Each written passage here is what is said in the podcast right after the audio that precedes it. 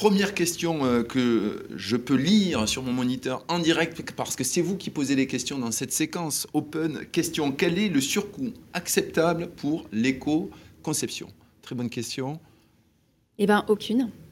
Euh, est-ce qu'on est d'accord euh, sur Aucun cette surcoût, réponse? donc. Aucun surcoût, oui. On est d'accord, aucun surcoût en fait. Euh, Aujourd'hui, euh, on, on l'a évoqué, hein, il y, a- il y a un mouvement qui est en train de s'engager pour transformer effectivement les professionnels, les usagers dans une certaine mesure, pour que le mouvement soit rapide, systémique, transformatif, il faut rendre les choses faciles pour tous ces acteurs et ou usagers.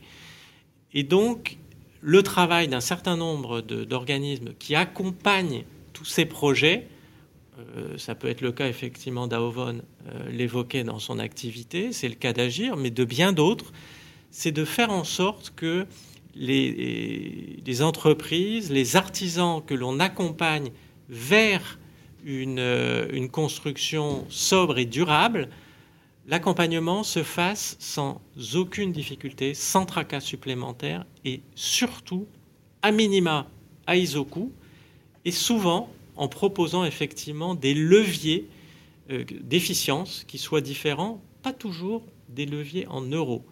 Parfois, un certain nombre d'acteurs trouvent des avantages dans différents domaines qu'ils n'auraient pas soupçonnés en début de projet. Et finalement, plus d'acteurs s'empareront euh, de l'éco-conception, euh, plus finalement ces circuits seront simples d'accès et le coût sera plus une question. Puisque Voilà. tout le monde fonctionnera de la même façon. Euh, une question euh, pour, euh, qui paraît pertinente. À qui m'adresser pour lancer ma démarche d'éco-conception?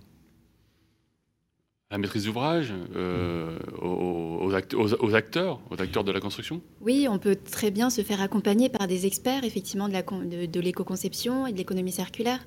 Et aussi euh, accompagner dans le sens financier aussi. Il y a des appels à projets euh, de- des pouvoirs publics, des financements publics euh, qui, qui soutiennent ces démarches-là. Enfin, si on a bien suivi euh, les débats du jour, aussi à la formation, on peut Oui, oui, à la bien formation. évidemment, bien évidemment, au centre de formation, tout à fait, Si au je centre manque de de formation. compétences, je peux venir effectivement euh, parfaire euh, mes savoirs. Exactement. Le- les, les centres de formation, rappelons-le, c'est ce que c'est ce que l'on développe, c'est ce que l'on va expérimenter aussi sur l'éco-conception et, et l'économie circulaire au sens large, euh, sont aussi euh, des, des points de contact, des points de référence pour cette démarche systémique. Donc à 3CA BTP, et je peux aussi m'adresser à Agir, si j'ai bien compris. Oui, alors euh, Pour- évidemment, j'ai présenté Agir. Nous, notre travail, c'est d'accompagner un certain nombre d'opérations, donc des professionnels sur le terrain.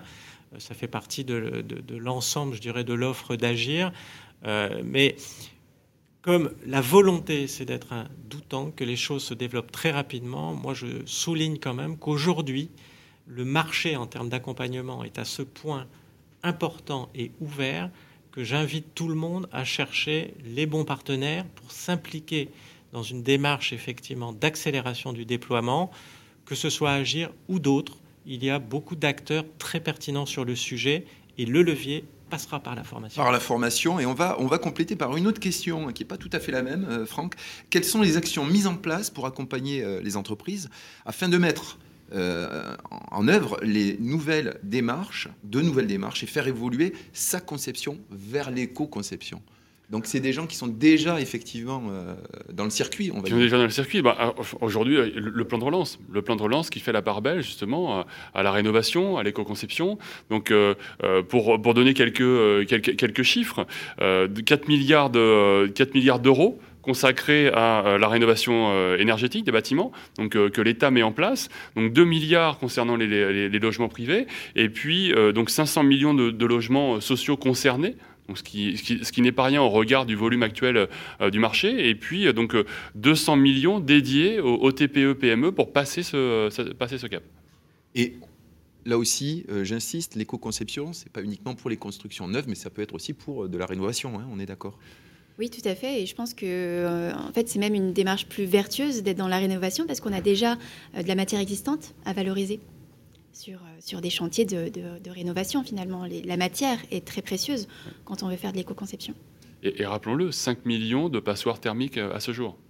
Donc, euh, 5 millions de passoires thermiques à rénover. En une phrase avant de passer au Money Time Win Lab, est-ce que euh, euh, éco-construire contribue-t-il aussi au bien-être dans l'habitat? Une phrase. Stéphane.